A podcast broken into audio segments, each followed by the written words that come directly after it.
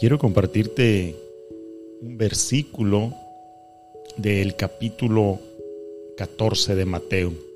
Mateo 14, del 13 al 21. Te lo voy a leer para entender de esto que vamos a hablar, de la compasión divina del Señor Jesús. Oyéndolo Jesús, se apartó de ahí en una barca a un lugar desierto y apartado y cuando la gente lo oyó, le siguió a pie desde las ciudades. Y saliendo Jesús, vio una gran multitud, y tuvo compasión de ellos, y sanó a los que de ellos estaban enfermos. Cuando anochecía, se acercaron a él sus discípulos diciendo, El lugar es desierto, y la hora ya pasada. Despide a la multitud para que se vayan por las aldeas y compren de comer. Jesús les dijo, no tienen necesidad de irse, dadles vosotros de comer. Y ellos dijeron, no tenemos aquí sino cinco panes y dos peces. Él les dijo, traedlos acá. Entonces mandó a la gente recostarse sobre la hierba y tomando los cinco panes y los dos peces, y levantó los ojos al cielo, bendijo y partió, y dio los panes a los discípulos y los discípulos a la multitud. Y comieron todos y se saciaron, y recogieron lo que sobró de los pedazos, doce cestas llenas. Y los que comieron fueron como cinco mil hombres, sin contar las mujeres y los niños.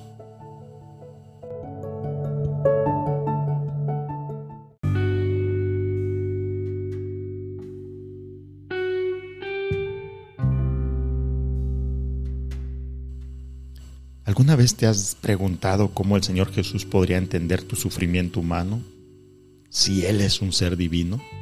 El texto de hoy habla de la compasión divina. Jesús se compadeció de la multitud aquella mañana en Capernaum y se compadece también de ti hoy. Pero esa compasión no es pena. Jesús no siente pena de ti. La compasión mencionada aquí es más bien empatía, capacidad de entender el drama del ser humano.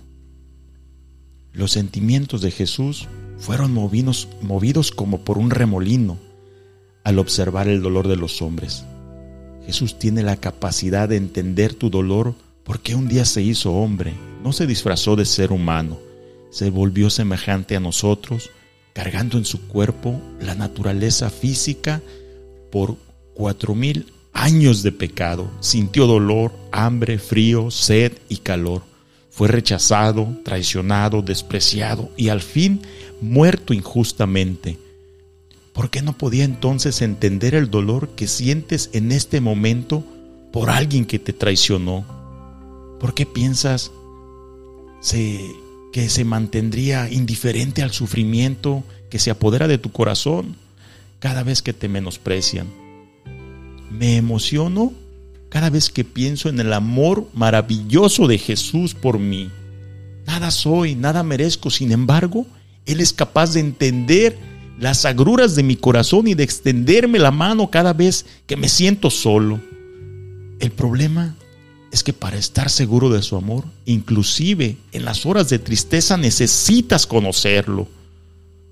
Y no es posible conocer a alguien con quien no vives. Convivir con Jesús es la clave de una vida feliz en, en medio de las tormentas, en medio de la tempestad. ¿Cómo se vive con Jesús?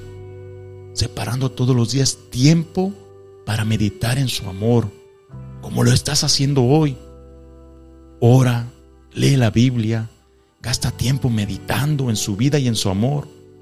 Y al terminar esos momentos, a solas con Jesús, verás que aunque tu cielo parezca oscuro, el Señor coloca en tu corazón una fuerza capaz de andar por encima del mar o de pisar las espinas que encuentres en tu camino. Haz de este día, de esta noche, de esta tarde, un día de confianza en Jesús. Deposita sobre sus hombros, sus hombros las tristezas de tu corazón, no tus responsabilidades. No confundamos las tristezas de tu corazón. Después de haberlo hecho, parte para enfrentar los desafíos de un nuevo día, recordando que un día, saliendo Jesús, vio una gran multitud y tuvo compasión de ellos y sanó a los que de ellos estaban enfermos. Quiero terminar este programa, este podcast, con un mensaje para ti, para ti que me escuchas y que hoy tienes problemas, que hoy no encuentras solución, que hoy tienes adversidades. Un mensaje para ti del Señor Jesús. Dice así, ¿por qué te confundes y te agitas ante los problemas de la vida? Cuando hayas hecho todo lo que esté en tus manos para tratar de solucionarlos, déjame el resto a mí.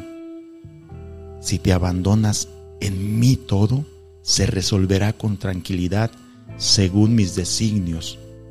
No te desesperes, no me dirijas una oración agitada como si quisieras exigirme el cumplimiento de tu deseo. Cierra los ojos del alma y dime con calma, Jesús, yo confío en ti. Evita las preocupaciones y angustias y los pensamientos sobre entorpecer planes, queriéndome imponer tus ideas. Déjame ser Dios y actuar con libertad. Que pueda suceder después, eso me corresponde a mí. Abandónate confiadamente en mí reposa en mí y deja en mí tu futuro.